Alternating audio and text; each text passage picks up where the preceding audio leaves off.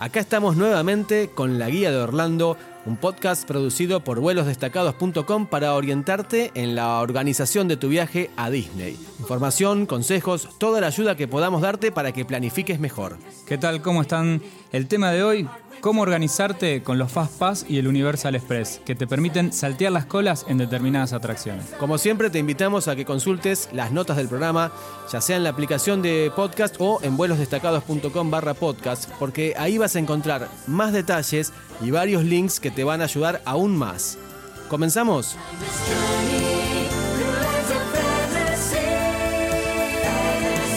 Diego, ¿qué es lo peor de Disney o de Universal? De toda la experiencia de Orlando, ¿qué cambiarías vos? Y probablemente todos estemos de acuerdo en que nos gustaría ir a los parques sin tener que pasar tanto tiempo en las colas, ¿no? Esperando para ingresar a cada juego.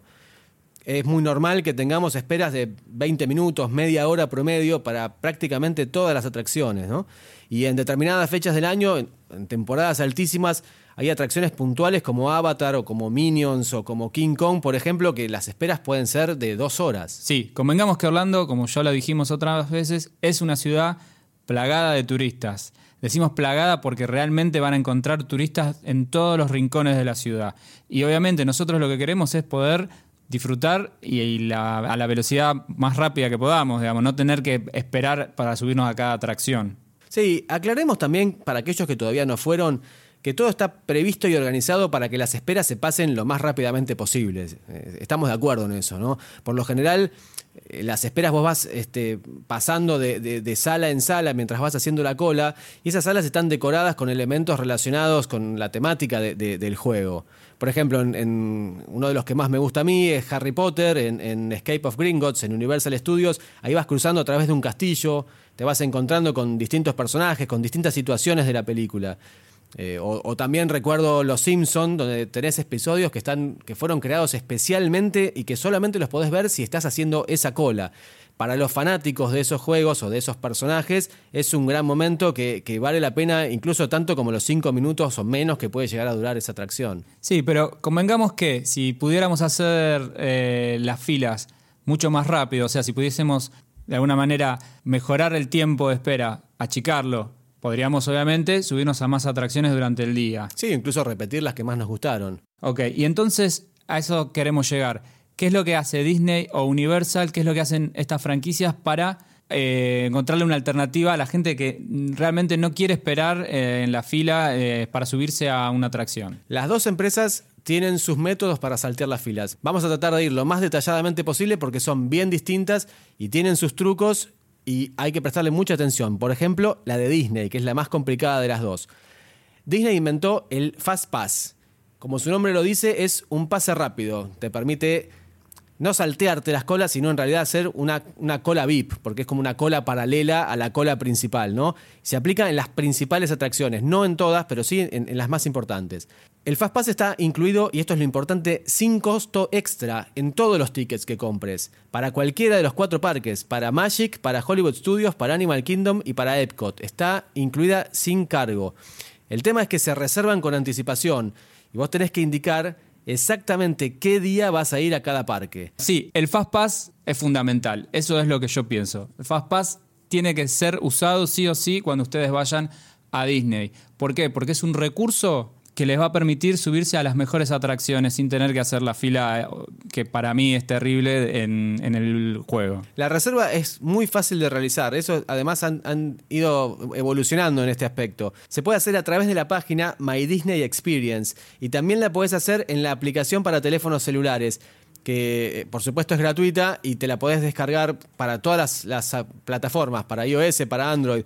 Te dejamos los links en las notas del programa, así la, podés bajar rápidamente. Una aclaración, si vos estás alojado dentro de los parques, o sea, si vos estás en alguno de los hoteles de Disney, vas a poder reservar no solo con 30, sino con 60 días de anticipación, vas a poder reservar cada atracción que quieras hacer, digamos, vas a poder agotar el cupo que tenés de Fastpass con 60 días de anticipación. Y eso es una ventaja súper eh, importante, o sea, le estás ganando el doble del tiempo por anticipado a cualquier otra persona. Sí, claro, porque cuanto antes hagas la reserva, más posibilidades, lógicamente, tenés de conseguir los juegos que a vos te interesan. Y en los horarios que vos quieras. Claro, porque la reserva se hace para un horario determinado, siempre de acuerdo a la disponibilidad.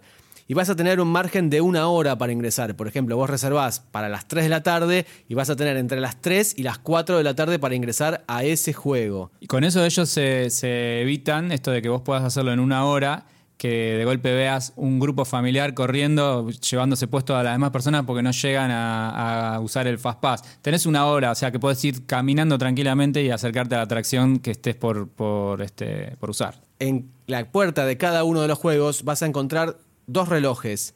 Uno te va a marcar la demora que tiene el juego, es decir, cuánto tiempo vas a tardar si empezás a hacer la cola en ese momento. La cola tradicional, digamos, la- la normal, no la que tiene Fast Pass.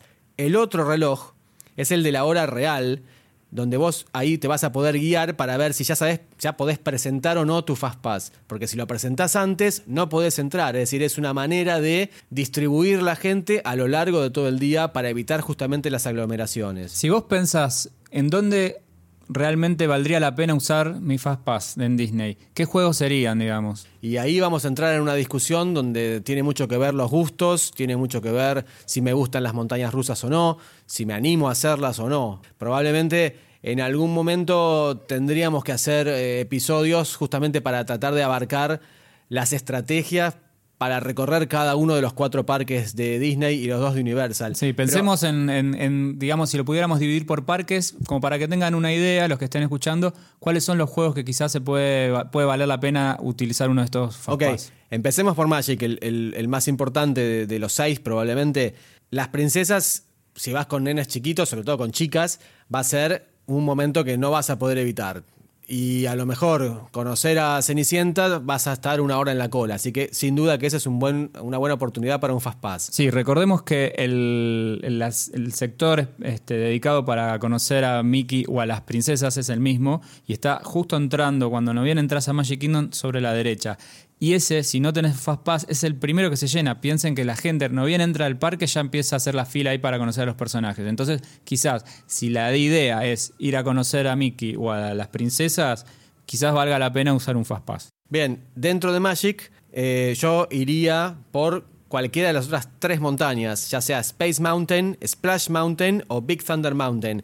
Son semi-montañas rusas con distintos grados de, violencia, pero son probablemente tres de los juegos más eh, populares de, Magic, donde más justifica hacer uso del Fast Pass. Exactamente. Bueno, si vamos a Hollywood Studios, se viene a la mente Toy Story, que es uno de los más populares. Aerosmith, esta montaña rusa que se hace techada con la música de esta gran banda eh, a toda velocidad. La Torre del Terror, este, esta atracción que está justamente pensada para los que les gusta se- sentir vértigo y es una caída en un ascensor. Y los O- simuladores de Star Wars. Claro, los simuladores de Star Wars, que bueno, ahora ya lo saben, eh, tienen todo este renacer de la fuerza y renacer del marketing y hay muchísima, muchísima espera si no se usa el Fast Pass. A mí me gustaría aclarar que no estamos hablando de las atracciones más populares o las, o las mejores, sino las que más conviene usar el Fast Pass.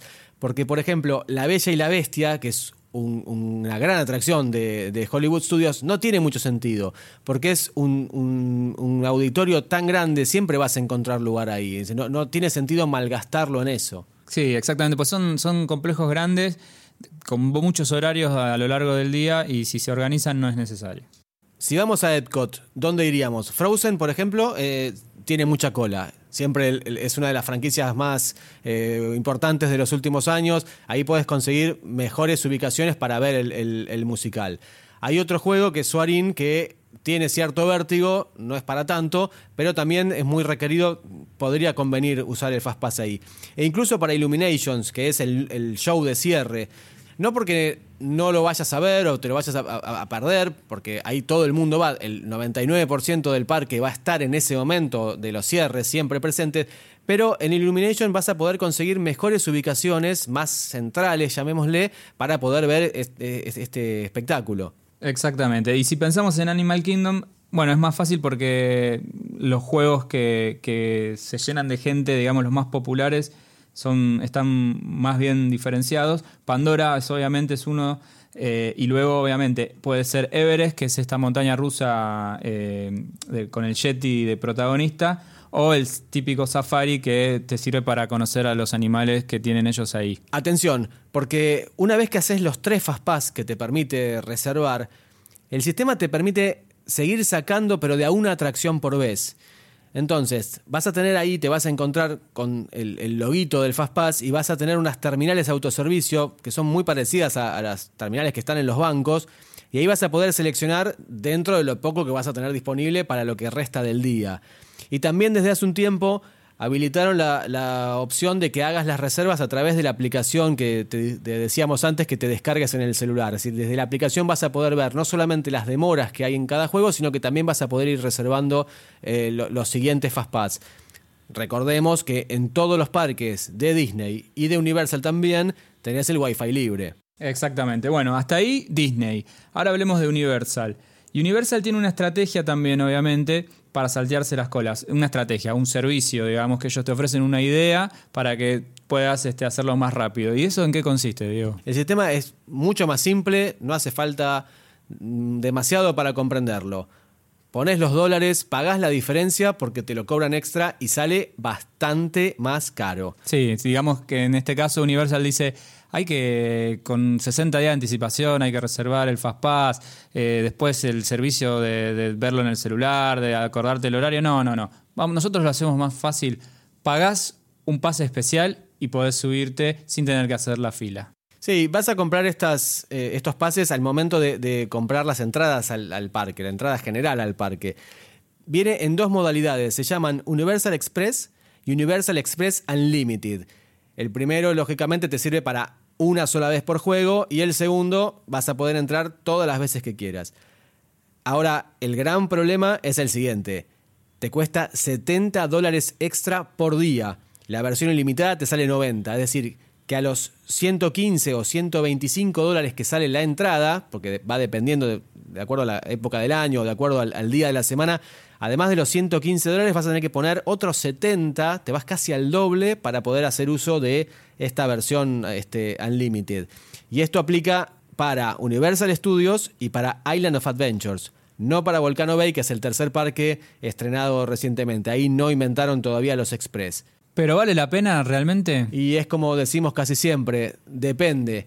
Y ahí ya tenemos que tener en cuenta las posibilidades económicas, prácticamente duplicar el costo invertido en atracciones y también, por ejemplo, la época del año en la que vas.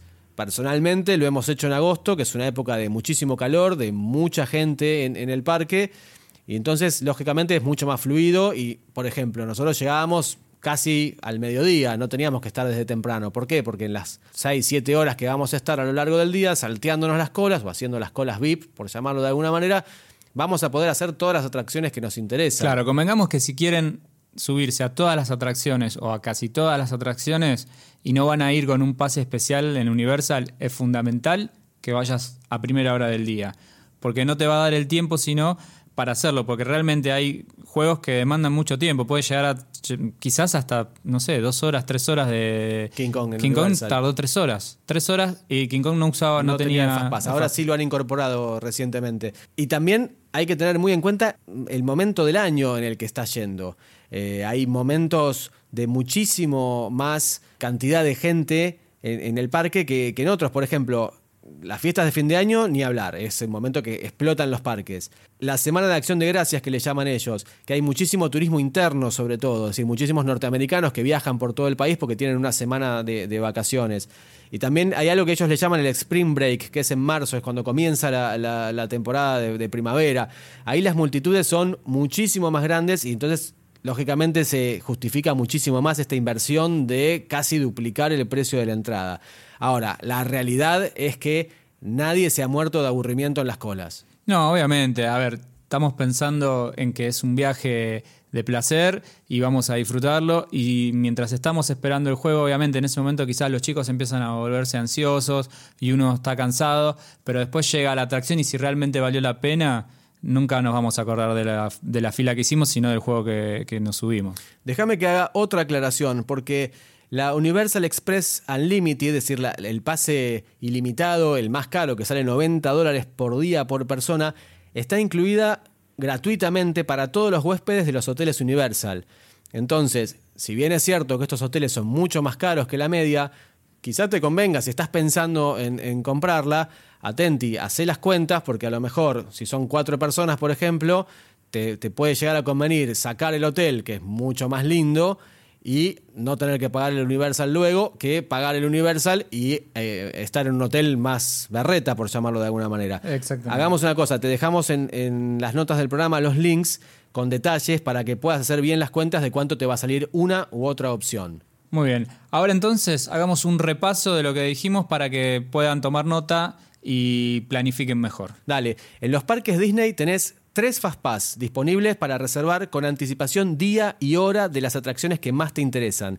Podés hacerlo 30 días antes y si reservaste hotel dentro de los parques vas a tener 60 días de anticipación. Muy bien. En cuanto consumís el tercer Fastpass de los tres que ya tenías, ya quedás habilitado para reservar de a una atracción. Y podés hacerlo a través de la aplicación. Te sugerimos que armes una lista de las atracciones indispensables de cada parque, de acuerdo a tus gustos, por supuesto. Así reservás las que más valga la pena. Cuanto antes lo hagas, más posibilidades vas a tener para conseguirlas. En Universal tenés el acceso express en los dos parques y funciona en casi todas las atracciones, pero como ya lo dijimos, se compra aparte y sale bastante más caro, ¿eh? desde 70 dólares por día. Entonces, planifica bien qué día vas a ir a cada parque, porque tanto en Disney como en Universal vas a tener que reservar la fecha exacta para tus pases rápidos. Muy bien, así cerramos la guía de hoy. Prometemos ocuparnos en próximos episodios de discutir las distintas estrategias para cada parque, porque sin dudas van a ir variando de acuerdo a los gustos de cada uno, a la edad de los chicos, a la valentía para subirse a montañas rusas y atracciones con adrenalina. Volvemos a invitarte para que revises las notas del programa. Ahí vas a encontrar links, más información sobre el tema Fastpass Universal Express. Recordá también que podés encontrar todos los episodios anteriores. Esto es en vuelosdestacados.com barra podcast. Toda la guía de viajes de Orlando y también de otras ciudades. Y te invitamos, por supuesto, a que nos escribas con comentarios y preguntas. ¿eh? Te esperamos en la próxima. Nos vemos en Disney.